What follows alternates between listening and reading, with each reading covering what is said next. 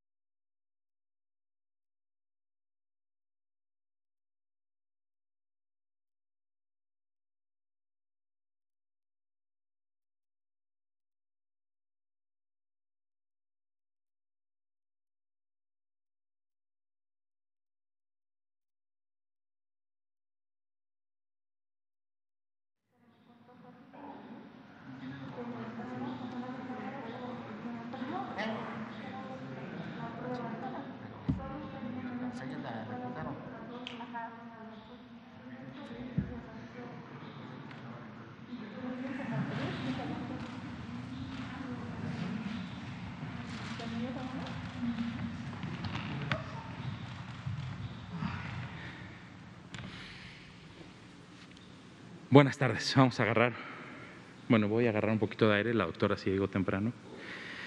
Muy buenas tardes. Hoy, em, hoy es viernes 4 de junio, son las 19 horas con dos minutos. Estamos en Palacio Nacional, en el Salón Tesorería, para dar la conferencia de prensa diaria de eh, el panorama epidemiológico, el perfil epidemiológico sobre la COVID-19 en nuestro país. Asimismo, de forma más importante ahora, la importancia que toma la política nacional de vacunación y su estrategia operativa, cuál ha sido el avance, el avance en la vacunación. Y además el día de, hoy eh, nos acompaña, afortunadamente de forma presencial, la doctora Alejandra Jauregui de la Mota. Ella es jefa del Departamento de Actividad Física y Estilos de Vida Saludable del Centro de Investigación en Nutrición y Salud de nuestro Instituto Nacional de Salud Pública. La doctora Jauregui nos va a hablar sobre la actividad física, la importancia de la actividad física, cómo se puede eh, llevar en, en casa también, ya lo hemos hecho en algunas otras ocasiones, pero siempre, siempre recordar cómo nuestras niñas y niños y adolescentes en casa pueden ejercitarse es eh, muy importante. Muchísimas gracias, doctora Jauregui, por acompañarnos. Vamos a, empezar primero con la presentación del panorama epidemiológico, mientras el doctor Hugo López Gatel, que viene atrapado ya en el tráfico cuasi normal en esta bella capital de nuestro país. Eh, por eso dejo la, silla de la derecha para que la ocupe el subsecretario en cuanto llegue. Vamos a ver nuestra curva epidémica. Ya termina la semana, básicamente termina la semana epidemiológica con un descenso del 1% con respecto de eh, la semana inmediata anterior. El 0.8% de toda nuestra epidemia son los casos estimados activos y esto se estima que son 20.525 personas las que están con un cuadro activo al momento en que estamos presentando esta curva epidémica. Son las personas que en los últimos 14 días han iniciado signos y síntomas de la enfermedad. La curva epidémica sobre las hospitalizaciones, que muy importantemente vemos como del pico máximo del segundo periodo de la segunda ola epidémica de nuestro país, ha descendido un 87% del punto máximo a la situación actual, un 87% de reducción. Actualmente, 13% de las camas totales que sirven para atender personas con infección respiratoria aguda grave que no requiere de cuidados críticos, el 13% están ocupadas, y el 14% de las camas que cuentan con un respirador mecánico para atender a las personas que tienen infección respiratoria aguda grave y que sí requieren de cuidados críticos, que requieren de una ventilación, de una respiración mecánica para poder funcionar, para poder seguir vivos y para poder recuperar su salud. Afortunadamente y gracias al desempeño del personal de salud de nuestro sistema nacional, se han recuperado cientos de miles de vidas gracias a esta expansión, a esta reconversión hospitalaria, incrementando de forma importante el número de camas con un respirador mecánico. Hoy es viernes de semáforo, el país poco a poco se pinta de verde, los eh, indicadores eh, van en, descenso en la mayoría de nuestro país. Sabemos ahorita 19 entidades federativas con una coloración en verde, siempre recordando, es muy importante que verde no significa terminación de la epidemia. El virus continúa entre nosotros, el virus llegó para quedarse. Afortunadamente, sí hay un descenso en el, número de casos, como lo vemos en eh, las eh, gráficas de las curvas epidémicas, pero eh, bajo riesgo no significa cero riesgo. Siempre hay que seguirnos cuidando y sobre todo en estos momentos en que la cobertura de vacunación, como lo vamos a ver ahora, va en incremento, pero que aún estamos eh, eh, en necesidad de seguir manteniendo todas las medidas básicas de prevención. 19 entidades federativas en color eh, verde, nueve entidades federativas en color amarillo, el riesgo moderado, y cuatro entidades federativas en color naranja, el riesgo alto. Ningún estado de nuestra República en color rojo, que representa el riesgo máximo. La península de Yucatán, incrementando eh, eh, su actividad epidémica, la vigilancia de lo que es el síndrome COVID, estos casos eh, sospechosos de COVID, que pueden ser COVID, que pueden ser influenza, que puede ser para influenza, muchas enfermedades respiratorias.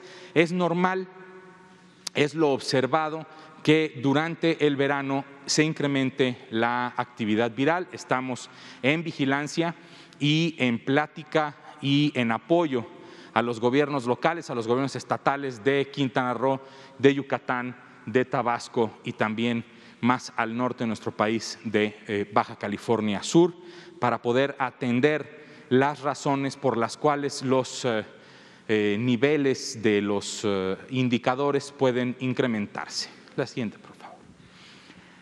Ahora vamos a ver esta otra curva, ¿no? En la que vemos cómo poco a poco vamos llegando a esa meta de estar aplicando un millón de, dosis eh, diarias.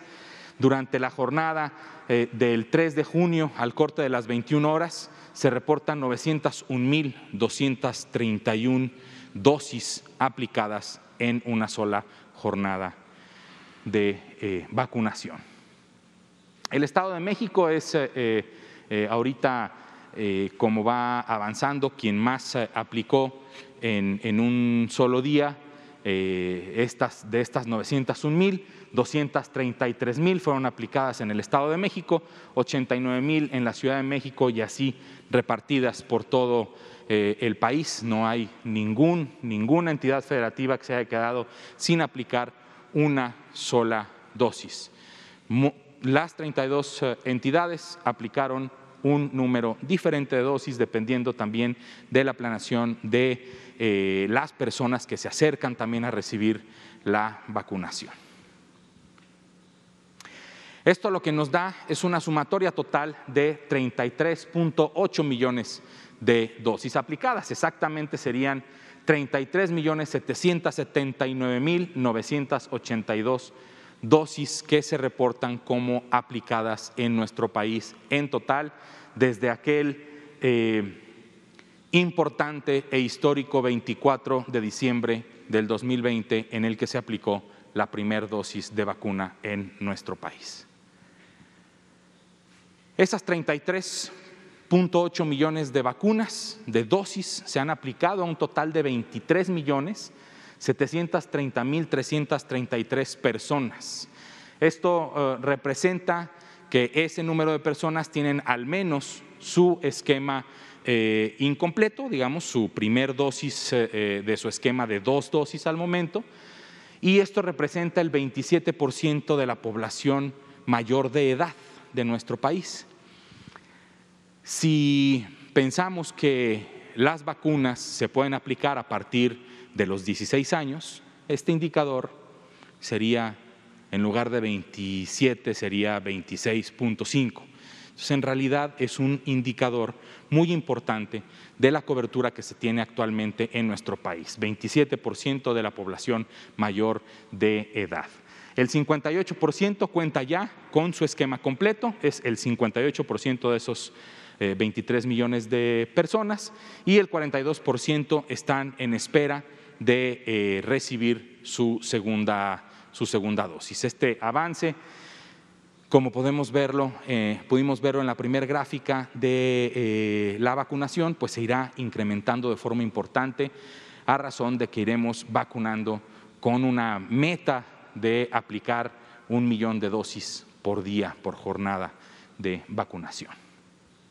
42 millones 347 mil 665 dosis son las que se han recibido al momento en nuestro país, desde aquel 23 de diciembre de 2020 que llegaron un día antes de aplicar la primera dosis en nuestro país, distribuido en las cinco, cinco diferentes, cinco diferentes vacunas que tiene nuestro país disponibles para la estrategia operativa de la Política Nacional de Vacunación contra el virus SARS-CoV-2. 16 millones de Pfizer BioNTech, 11 2 de AstraZeneca, 8 millones de Sinovac, 2.4 millones de Sputnik V y 4.6 millones de la vacuna de Cancino. La distribución, la entrega de, vacunas de esta semana se eh, cerrará el domingo 6 de junio, en donde se recibirán un millón de dosis de la vacuna Sputnik V para haber recibido durante esta semana un total de 3.458.990 dosis de vacuna contra el virus SARS-CoV-2 en nuestro país. Importante, por ahí este, circulan mucha, mucha información. Lo más importante es poder eh, eh, consultar la información oficial. Este sitio vacunacovid.go.mx le va a brindar mucha información a usted que esté en su casa eh, viéndonos eh, en este momento. Si entra a vacunacovid.go.mx va a encontrar información útil sobre la vacunación y particularmente eh, para anunciar lo que ya hemos dicho en otras ocasiones, el registro abierto para mujeres de 18 a 39 años de edad, que son los grupos que en este momento no están eh, siendo tomados en cuenta de forma masiva, es solamente para aquellas mujeres que están embarazadas. Esperen su turno, debemos esperar nuestro turno, el orden y eh, el seguir las reglas nos va a brindar mucho como país. Esta es la nueva normalidad, esperar nuestro turno, ser ordenados, hacer más higiene de manos, mantener nuestra distancia, usar nuestro cubreboca. Este es, doctor, buenas noches, eh, eh, la nueva normalidad. Espera tu turno, infórmate, infórmense en vacunacovid.gov.mx.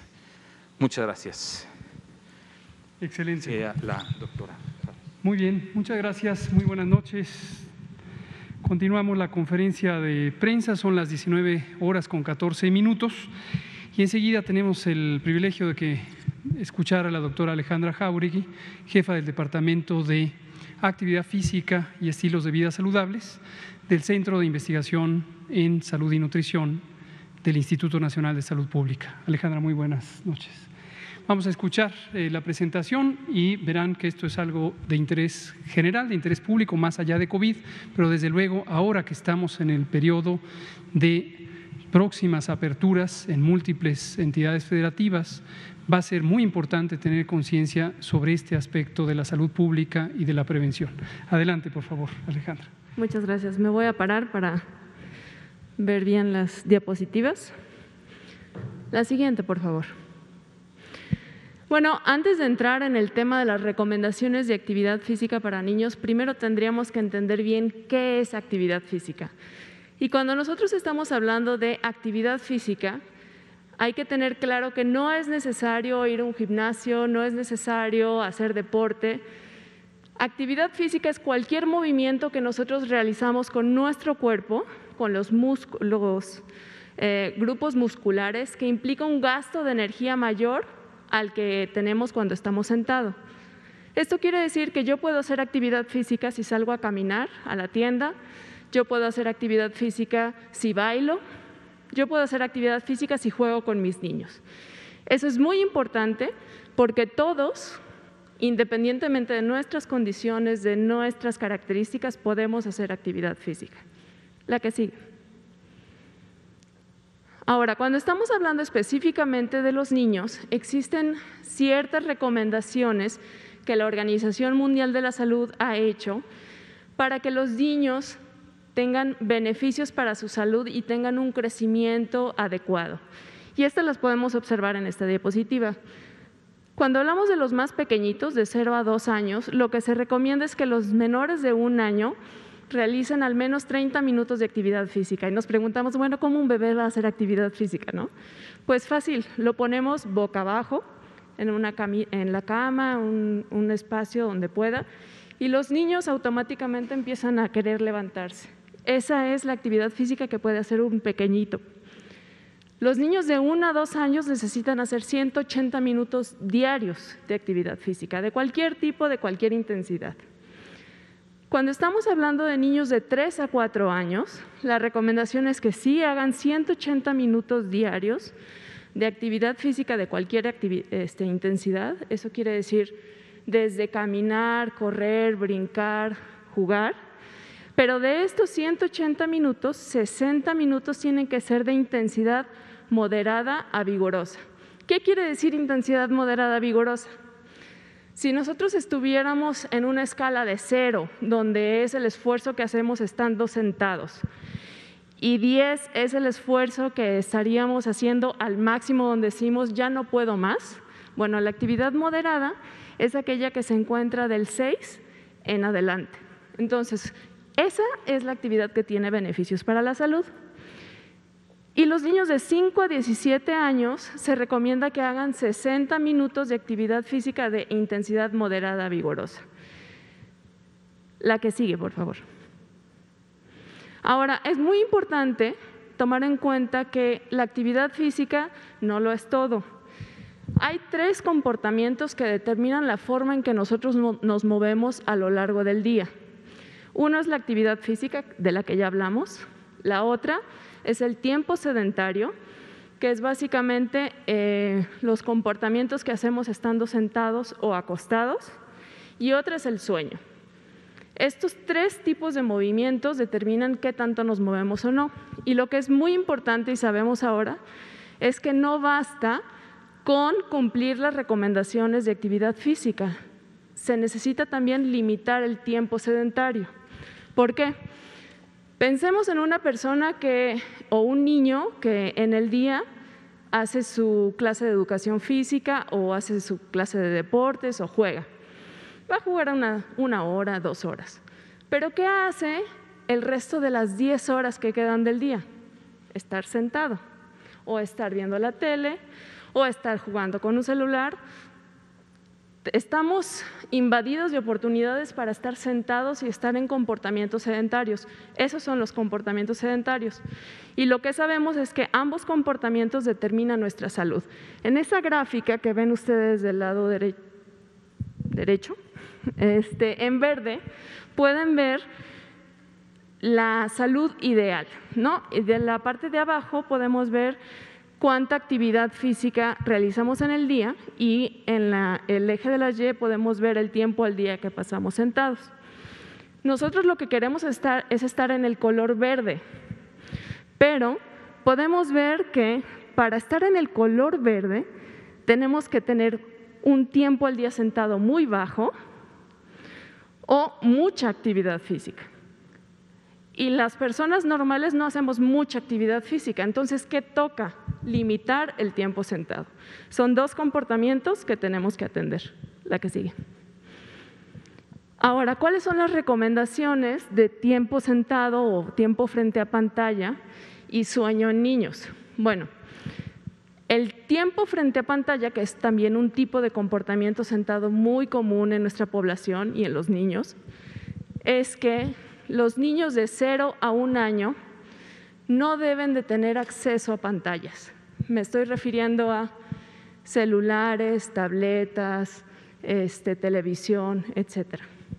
Los niños así de pequeñitos deberían de tener cero acceso. Los niños de 2 a 4 años se recomienda que máximo pasen una hora en este tipo de actividades frente a una pantalla por recreación.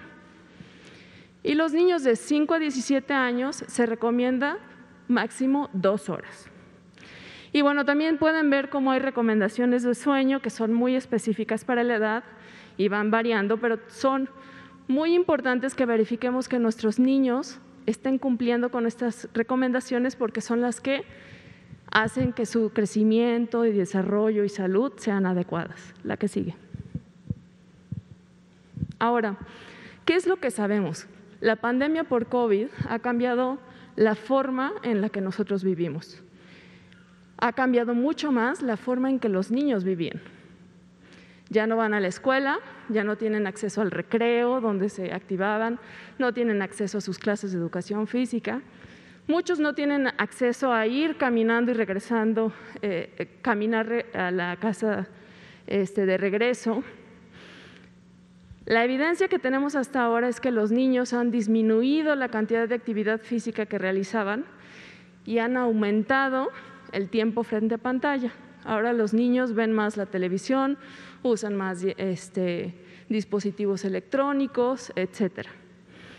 Y eso nos habla que nuestros niños están en un mayor riesgo para su salud y para su desarrollo y por eso es muy importante que lo atendamos. ¿Qué es lo primero que tenemos que hacer? Uno, limitar el tiempo sentado. ¿Cómo podemos hacer esto? Lo primero es que establezcamos límites adecuados para que nuestros hijos usen los dispositivos electrónicos de manera recreativa. Y estos límites pues tienen que responder a las recomendaciones de la Organización Mundial de la Salud que ya revisamos. Y lo segundo que podemos hacer es interrumpir el tiempo sentado. La Secretaría de Educación Pública desde el 2019 implementa dentro de sus clases pausas activas. ¿Qué quiere decir? Que cada 30 minutos, cada hora, se pide que los niños se paren del lugar donde están sentados y realicen algunos estiramientos, algunas actividades para eh, activar sus músculos. Es muy importante que interrumpamos el tiempo sentado con actividad física de cualquier intensidad, desde ligera hasta moderada, vigorosa, que es la que sabemos que acelera nuestro corazón. ¿La que sigue? Lo segundo que se recomienda es disponer de un espacio y juguetes. Y no es necesario que el espacio sea un jardín o que el espacio sea una terraza. No, puede ser un espacio dentro de casa que nosotros habilitemos para que los niños jueguen ahí y tampoco necesitamos juguetes caros, no necesitamos comprarles cosas para que ellos este, jueguen. Los niños pueden divertirse desde con una caja, con burbujas, con globos, etc. Se trata de pensar un poco en qué necesita un niño y cómo le podemos brindar estas oportunidades para que sea más activo dentro de nuestra casa. La que sigue. Y por último, hazlo en familia. No solo los niños necesitan hacer actividad física, todas las personas necesitan hacer actividad física y limitar el tiempo sedentario. Y si lo hacemos en familia, todos nos estamos activando a la vez y todos ganamos al mismo tiempo. Y bueno, ya solo quisiera terminar recordando que en términos de actividad física, cada minuto cuenta, si caminamos a la esquina cuenta, si brincamos dos minutos cuenta. Cada paso cuenta, cada minuto cuenta. Y siempre va a ser mucho mejor que nos, movamos, aunque sea un poquito, a que no nos movamos, que permanezcamos sentados. Gracias. Muchas gracias, doctora Alejandra Jauregui, eh, jefa del Departamento de Actividad Física y eh, estilos de vida saludables del Centro de Investigación en Nutrición y Salud del Instituto Nacional de Salud Pública. Quisimos hoy invitar a la doctora Jauregui eh, sobre este tema que ya había sido tocado a lo largo de la epidemia con otros enfoques, pensando en el confinamiento, y habíamos enfatizado mucho esto de la estimulación a la niñez en las condiciones tan eh, difíciles que obviamente significa el confinamiento. En especial, nuestros equipos de salud mental habían enfatizado, por un lado, este tema de la actividad física y de la eh, vinculación eh, familiar y social, pero también el tema de los aparatos electrónicos, los dispositivos de pantalla y los límites necesarios para que las personas infantes, las eh, niñas, los niños, no tengan una sobreexposición y eh, procurar buscar otros mecanismos de entretenimiento, de diversión, de socialización más productivos. Pero hoy en especial el tema de actividad física, eh, la doctora Jauregui ya nos ha dejado en claro la importancia de aprovechar todo momento de la vida cuando existe la conciencia de realizar actividad física no tiene que ser una actividad física profesional, no hay que estar en un equipo de fútbol o en un equipo de béisbol o en un equipo de básquetbol o ser maratonista. Hay siempre un espacio en el que se puede hacer algún tipo o, grado de actividad física. Por supuesto, nunca debemos perder de vista las enormes desigualdades sociales que existen en eh, los países, desde luego incluido México. Esto hemos hablado de las desigualdades una y otra vez y lo volvemos a decir. Y también es importante, por eso, quitarse un poco los estereotipos, las ideas preconcebidas de que la actividad física está a disposición solamente de ciertos segmentos de la sociedad y de que se necesita tener cierto equipamiento o ciertos ambientes. Desde luego, tener ambientes, espacios físicos que son propicios para la actividad física es mucho mejor que no tenerlos y también no debemos perder de vista que hay muchísimos espacios urbanos y suburbanos que no cuentan con la infraestructura apropiada, eh, como parques, como jardines, como plazas, que puedan estimular la actividad física. Pero, como ya dice la doctora Jauregui, cualquier actividad física es mejor que no actividad física, cualquier eh, movimiento es mejor que no movimiento. Entonces, en la vida diaria, en la vida cotidiana, siempre existe la oportunidad de encontrar una manera de sustituir, por ejemplo, el desplazamiento de las personas en eh, algún vehículo por caminar, eh, o subir las escaleras en vez de tomar el elevador o usar las escaleras eh, mm, normales, convencionales, en vez de las escaleras mecánicas o eh, cargar los objetos en lugar de llevarlos en un carrito, en fin, cualquier elemento de actividad física. Muchas gracias, Alejandra, por acompañarnos hoy y vamos a abrir a preguntas y comentarios. Desde luego, este tema nos interesa que se explore y estamos abiertos a este, pero a cualquier otro tema que ustedes quieran eh, comentar. Por favor, eh, Juan Hernández, periódico Basta, Grupo Cantón. ¿Qué tal, doctor? Muy buenas noches. Buenas noches, doctor. Eh, rápidamente, un, un mensaje, una reflexión. Estamos pasando a semáforo verde, pero hoy estamos viendo que ya prácticamente toda la gente ya está saliendo sin cubrebocas, ya prácticamente para ellos ya terminó la pandemia el exhorto, ¿cuál sería el mensaje que usted lanzará precisamente a la población? Es buena, son buenas noticias que llegamos al semáforo verde, pero ¿qué hay más allá de precisamente de este día? Cómo no. Gracias, Juan, por abrir este elemento. Eh, es muy importante, lo hemos dicho en varias ocasiones, eh, muy repetidamente a lo largo de toda la epidemia, tener una situación como la que hoy tenemos en México, con prácticamente 20 semanas consecutivas, que se cierran mañana, 20 semanas consecutivas de reducción de la epidemia, es muy alentador. Tener la mitad del país en semáforos eh, verdes, unos pocos estados en color amarillo y aún con los cuatro que abren la siguiente semana en naranja, en general la tendencia epidémica es a la reducción. Todos los indicadores son de reducción.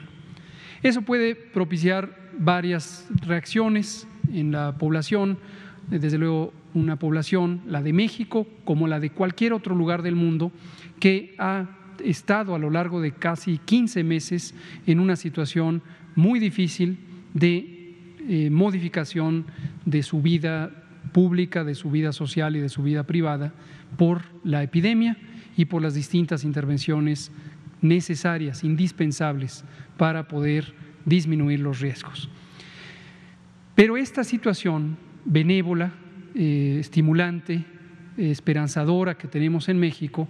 Además, como decíamos ayer con cierto detalle, se le agrega la oportunidad de que hemos tenido acceso a las vacunas y de que hemos sabido aprovechar esa oportunidad para tener las vacunas y tener cinco tipos de vacunas que se utilizan ampliamente en la población. Tener un acceso y una entrega ininterrumpida de las vacunas y un uso inmediato de las vacunas. No todos los países que tienen vacunas las están usando con la celeridad, con la velocidad que las utiliza México. Y esto es importante tenerlo en cuenta porque en México, de manera inmediata, en cuanto llegan, se envían a los puestos de vacunación, se ponen a disposición, se abre el ciclo semanal y se utilizan. Hay una utilización absoluta de cada semana los paquetes de vacunas que van llegando. Esto es lo que nos ha permitido estar ya en más de la cuarta parte de la población adulta vacunada y de haber llegado a estas cifras como el millón de dosis de ayer eh, y las 900 mil eh, un dosis que hoy estamos anunciando. Pero con todo esto, siempre cuando decimos sobre este lado esperanzador de una epidemia en reducción, hemos dejado en claro, y lo volvemos a dejar en claro, no debe llevarnos a pensar que el riesgo se acabó. Aún en semáforo verde el riesgo no es cero, el riesgo existe. Uso la misma frase que hemos utilizado siempre, mientras la epidemia esté activa en cualquier parte del mundo, puede haber una reemergencia, una reactivación de la epidemia en México. Y por eso no hay que confiarnos. Tenemos que mantener un balance adecuado entre esperanza y prudencia para poder actuar, activar nuestra vida pública. Esto incluye lo, importante jornada de este fin de semana, del domingo. Esta vida pública no se puede detener. Esto incluye la apertura de los recintos escolares para poder restituir las condiciones eh, adecuadas para el derecho a la educación. Esto incluye que las personas que viven al día, que son más de la mitad de la población de México puedan tener mejores condiciones para ejercer su trabajo o actividades comerciales o buscar el sustento diario. Pero no debemos suponer que ya se acabó la necesidad de mantener ciertas medidas de precaución. Algunas son individuales, el uso del cubrebocas, particularmente en los espacios públicos cerrados, porque el cubrebocas nos ayuda a que si una persona enferma no transmita a otras personas, a pesar de que no sea una medida eficaz, suficientemente eficaz para protegernos a nosotros mismos en lo individual. El lavado de manos, que nos ayuda a no transportar las partículas líquidas que contienen los virus, y también la sana distancia, la sana distancia individual, mantenernos todo el tiempo lejos de otras personas, un metro y medio, dos metros, y también las otras medidas como cubrirnos el estornudo para evitar contagiar lavarnos continuamente las manos, 10, 12, 15 veces, etcétera. Y por último están las medidas colectivas. Cuando las personas se congregan, aumenta el riesgo de infección.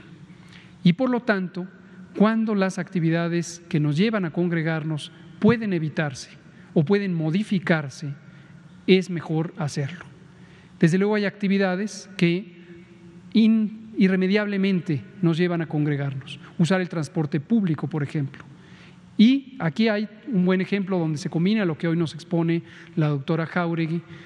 Si podemos caminar y esto podemos preverlo de tal suerte que anticipemos nuestra salida del sitio que tengamos que salir para llegar al siguiente sitio, de la casa al trabajo, del trabajo a la casa o a la escuela, es mejor caminar.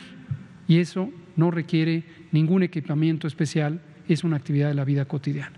Entonces, gracias Juan por mencionar esto. Eh, la idea básica se resume en esperanza, pero también prudencia. Sigamos con las medidas de precaución y tengamos la esperanza de que la epidemia, que se ha reducido ya por 20 semanas, hoy nos permite, y precisamente como lo muestra el cambio de semáforo en la zona metropolitana de la Ciudad de México, en la Ciudad de México, en el Estado de México, pasamos a semáforo verde y eso es muy alentador porque es la zona de mayor complejidad de manejo epidémico. Por cierto, felicitamos a la doctora Claudia Sheinbaum y a todo su equipo porque gracias a muchas de las medidas que han sido muy consistentes y muy bien ejecutadas es que se logra finalmente llegar a este semáforo verde. Muchas gracias. Arturo Contreras, pie de página. Gracias, buenas noches. Arturo Contreras de Pie de Página. en la mañana nos contaban un poco más del plan de vacunación para la frontera y nos decían que el plan de vacunación para las personas del sector turístico iba a depender más bien como, bueno, no, había tanta información al respecto al momento. quería saber si ya hay más eh, eh, información al respecto, saber qué vacuna se va a aplicar. Nos dijeron en la mañana que no se iba a aplicar las de Janssen o las de Johnson Johnson, entonces saber cuáles de las que se tienen se, se van a destinar y cómo se podría desenvolver este plan. Correcto, con mucho gusto, Arturo Contreras de pie de página. Esto lo comentábamos ayer en la noche, a minutos de que tomamos la decisión con el presidente eh, en la reunión de todos los jueves. Y con mucho gusto comentamos eh, detalles de lo que también esta mañana el canciller Marcelo Ebrard eh, comentaba. Retomo brevemente sobre los distintos ejes de priorización que mencionábamos ayer. Por cierto que ayer omití uno muy importante. Primer eje de priorización, esto quiere decir el criterio general por el que ordenamos quién se vacuna primero y quién se vacuna después, es la edad. Priorizar por edad lo que nos permite es disminuir riesgos de complicaciones, de hospitalización y de defunciones y por lo tanto, según estimaciones epidemiológico-matemáticas, al llegar al 20% de cobertura, haber reducido, cosa que eh, ha ocurrido, la mortalidad en una proporción muy sustancial, 80%. Segundo eje de priorización, las comorbilidades, las distintas condiciones biofísicas de las personas o fisiológicas, fisiopatológicas, como se conoce en medicina, las condiciones de la persona que exponen a mayor riesgo. Ciertas enfermedades, diabetes, hipertensión, obesidad, sobrepeso, inmunosupresión de distintos orígenes, eh, enfermedades eh, autoinmunes, el uso de corticosteroides prolongados, etcétera, cáncer. Tercer eje de priorización, que es el que omití ayer, porque es una modalidad específica del aspecto de vulnerabilidad social. Ayer lo mencioné con este nombre, pero le pongo una especificación adicional. Esto incluye la vulnerabilidad, decíamos ayer, por condiciones de vida. Las personas que viven eh, con difícil acceso a los servicios, no solo de salud, sino también de transporte, de comunicaciones, etcétera. Y poníamos ejemplos específicos. Pero también ahí se incluye, que lo mencionábamos rumbo al final de la conferencia, precisamente a propósito de una pregunta de Arturo Contreras, los grupos de atención prioritaria, que este es el término que se utiliza para designar a distintos grupos de población que tienen condiciones que les hacen adversa la integración social. Personas que viven con discapacidad, personas que tienen síndrome de Down eh, y varias otras. Y el cuarto eje de priorización es esta condición dinámica, cambiante de la epidemia, donde a veces hay que avanzar más rápidamente en algún lugar o en algún grupo poblacional. Dos ejemplos, uno ya vivido, vacunar a personal educativo, se hizo en condiciones de bajo riesgo epidémico, cuando estábamos declinando la epidemia, cosa que ya llevamos 20 semanas consecutivas. Y nos dio la oportunidad de vacunar a todo el personal educativo que está en contacto en las aulas para poder abrir las aulas. Pero también puede ocurrir lo inverso, y aterrizo en la pregunta como lo hacíamos ayer. Hay zonas del país que tienen riesgos o tienen vulnerabilidad y ese es lo que ocupa para esta decisión de vacunar anticipadamente a las poblaciones de la franja fronteriza del norte de México, las seis entidades federativas, los 39 municipios que están en la frontera norte de México, la frontera con Estados Unidos. ¿Por qué razón? Esta es una zona económica y en esta zona económica existen múltiples condiciones que hacen difícil el mantener un esquema de restricción de la movilidad, un esquema de confinamiento muy estricto. De hacerlo, se causan graves estragos en la vida pública, en la vida social, en la vida económica de la región. Y no queremos que esto pase. Entonces, teniendo la oportunidad de acceso a vacuna, vamos a destinarla a esta franja fronteriza. Esto es un poco de lo que comentaba ya el canciller en la mañana. Tenemos otros dos sitios del país, en este momento Quintana Roo y Baja California Sur, que son las dos entidades federativas que tienen una economía basada prácticamente en una sola actividad, el turismo. Desde luego hay otras actividades, pero preponderantes son el turismo. El turismo es una actividad pública que tiene características que hacen muy difícil el confinamiento y pequeñas dosis de confinamiento o pequeñas actividades de restricción perturban mucho también la economía de las regiones que dependen tanto del turismo. Desde luego una pregunta totalmente válida es, ¿y qué pasa con otras regiones donde también hay turismo? Hay turismo en todo el país, hay turismo en muchas otras entidades federativas. La propia Ciudad de México tiene una gran actividad turística, pero ninguna entidad federativa al grado de importancia que lo tiene Quintana Roo o Baja California Sur. Entonces, por eso decidimos también anticipar la vacunación de los siguientes bloques de edad y culminar más rápido la de 40 a 49 años en esas dos entidades federativas. Respecto a qué vacuna, en el caso de la vacuna Janssen o Johnson y Johnson, que es el nombre genérico, el nombre de la casa eh, farmacéutica internacional que está en Estados Unidos. En México la filial se llama Janssen Silag, pero el laboratorio es Johnson y Johnson. Y las eh, un poco más de millón de dosis que nos va a donar el gobierno de Estados Unidos se pueden utilizar en la franja fronteriza. No hay ninguna restricción por parte de Estados Unidos. E, ellos no nos dicen solo aquí la pueden poner. Nosotros la usamos donde corresponda, donde decidamos. Pero nos parece que las características de esta vacuna ayudan mucho al operativo de la franja fronteriza, Varias características, menciono dos importantes, una sola dosis y segunda, las condiciones de refrigeración son muy eh, relativamente fáciles comparadas con las vacunas que requieren ultracongelación avanzada. En el caso de los dos estados turísticos, Quintana Roo y Baja California Sur, ahí no tenemos una preferencia por alguna vacuna en particular. Podría ser que utilicemos eh, cualquiera de las cinco vacunas que están hoy en uso en México. De hecho, una parte ya se destinó y está en este momento siendo utilizada tanto en Baja California Sur como en Quintana Roo. Y el modelo operativo, con esto termino de responder esta pregunta, el modelo operativo seguirá siendo el mismo, donde se puede instalar macrocentros y megacentros, incluyendo las modalidades de vacunación en tránsito para personas que van en vehículos, las seguiremos usando, y donde no, también en las dos entidades federativas hay dispersión poblacional y pequeños poblados, ahí haremos uso de los otros esquemas.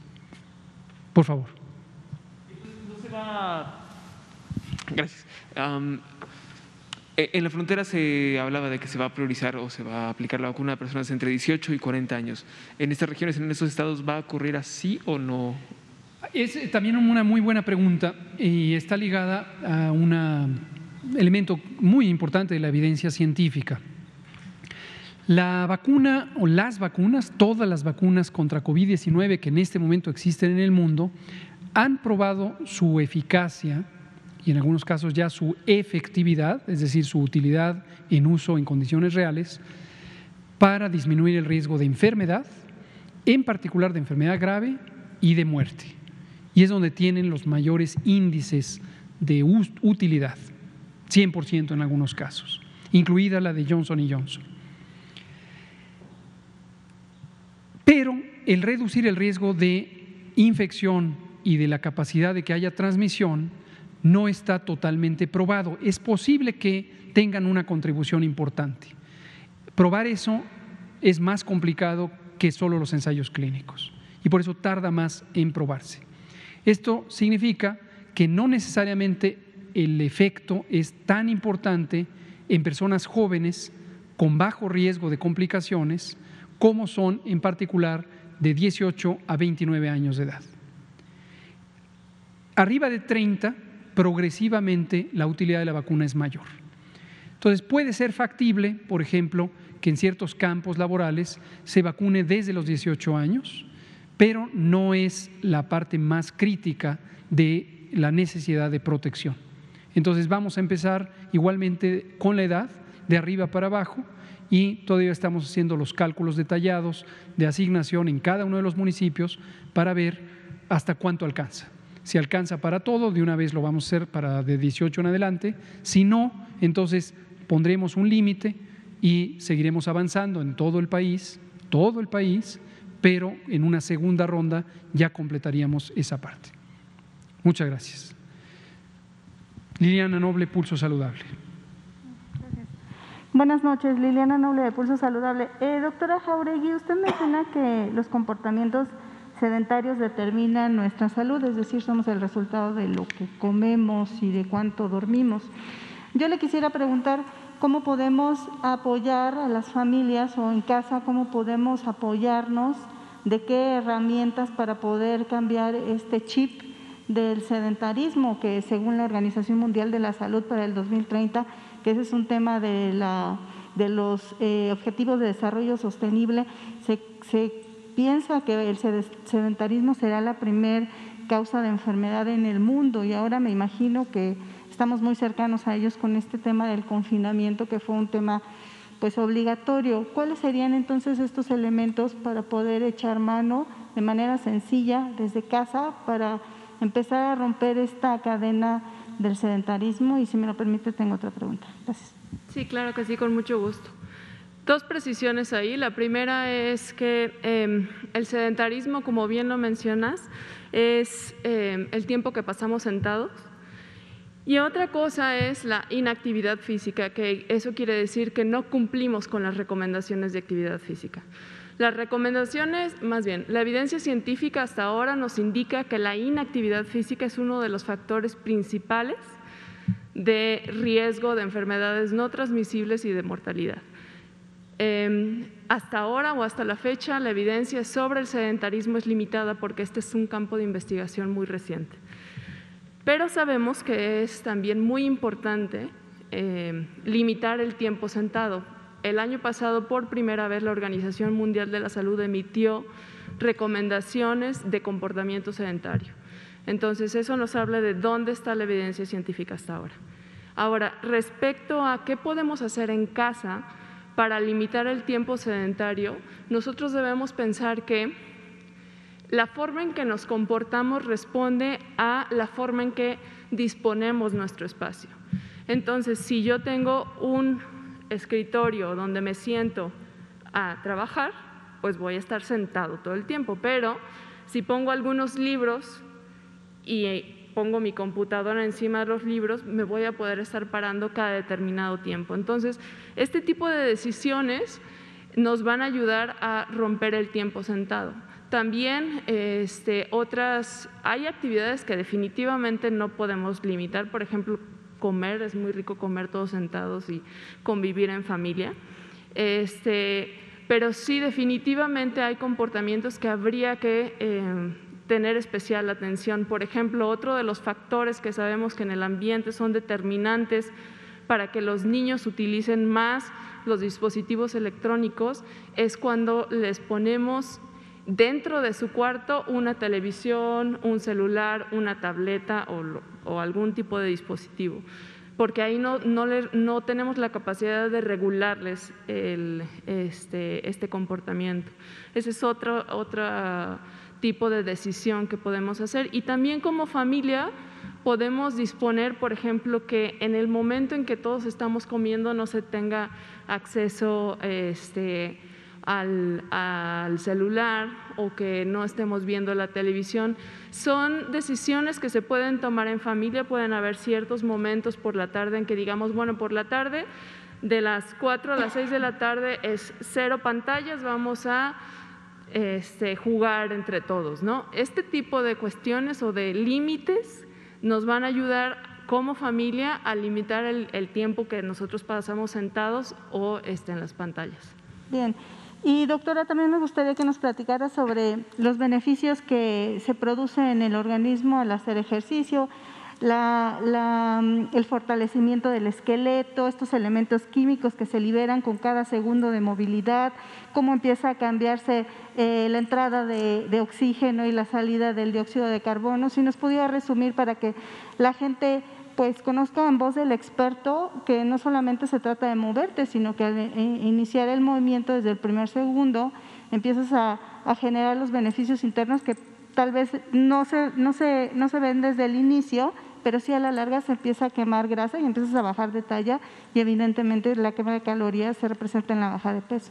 Gracias. Sí, claro que sí, con mucho gusto. Bueno, al, al momento de realizar actividad física, nuestro cuerpo Em, activa ciertos mecanismos, ¿no? Y para hablar en términos como muy, eh, muy sencillos, empezamos a utilizar esa energía que tenemos en reserva. Primero, la que tenemos disponible ahí, que la, la que es más accesible, pues es Primero, dentro de la célula hay una cuestión que se llama ATP, que es la que se utiliza, pero después viene la glucosa. Y la glucosa sabemos que es uno de los mecanismos, es el azúcar que tenemos en sangre y es... Em, los niveles de azúcar que tenemos en nuestra sangre pues son también, están muy relacionados a muchas enfermedades este, no transmisibles como por ejemplo la diabetes. Cuando nosotros hacemos actividad física aumentamos la capacidad de nuestro músculo de comer, digamos así, esa, ese azúcar que tenemos en sangre. También aumentamos la capacidad del organismo de utilizar otras fuentes de energía, por ejemplo, las grasas, este, y entonces podemos sí apoyar este, o prevenir la obesidad o disminuir de peso.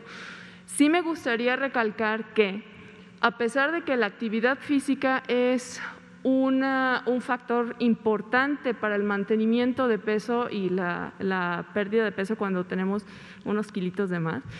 No es el factor determinante porque si yo me siento, puedo comer, por ejemplo, lo que me gastaría en energía en un maratón en 15 minutos.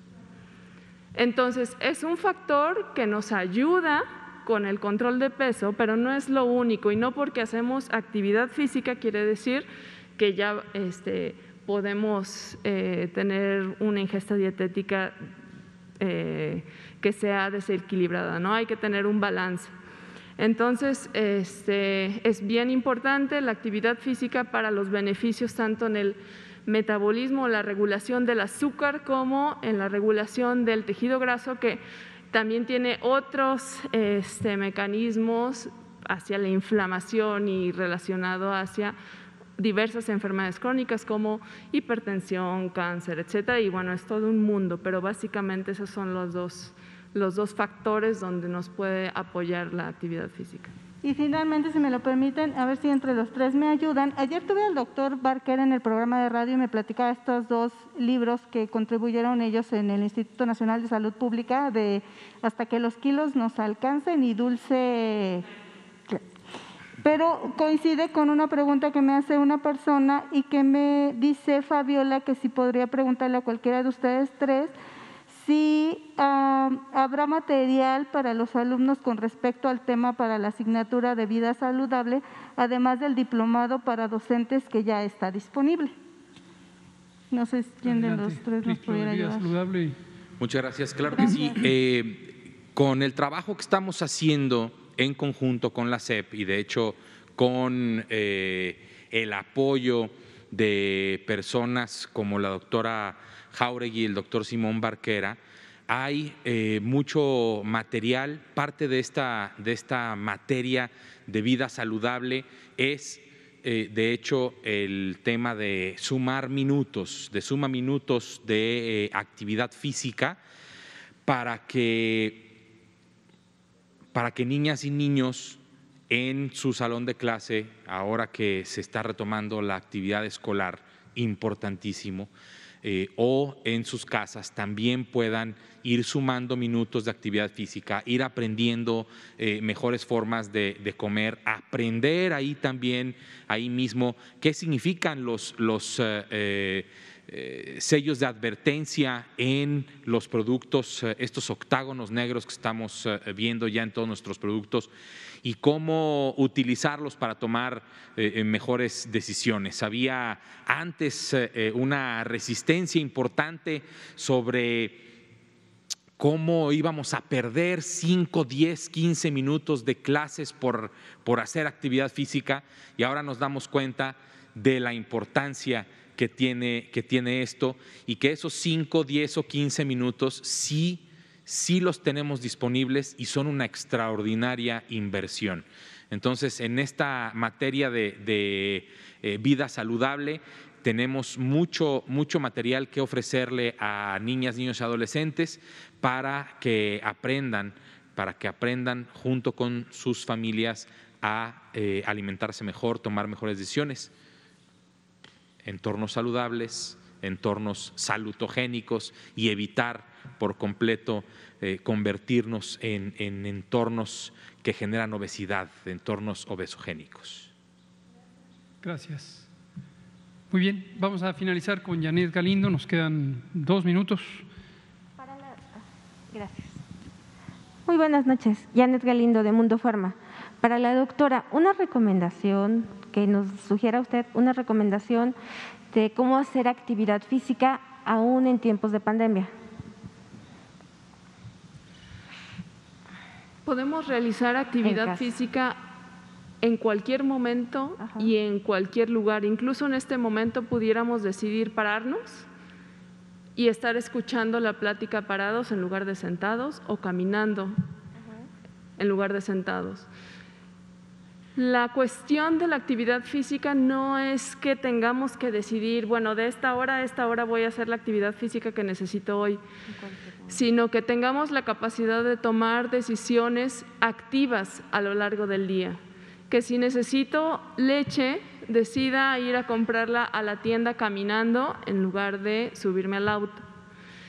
Que em, si necesito eh, estar con mis hijos, que decida hacer algo activo en lugar de estar viendo la tele con ellos. Entonces, esos son los tipos de decisiones que tenemos que tener para incorporar la actividad física a lo largo del día y no necesariamente decir, bueno, ahora me voy a meter una clase de zumba, porque sabemos que no todas las personas tenemos esa capacidad. Para los que ya lo hacen, eso está muy bien. Para los que vamos iniciando, hay que ir tomando decisiones poco a poco e ir incrementando en tiempo y en intensidad.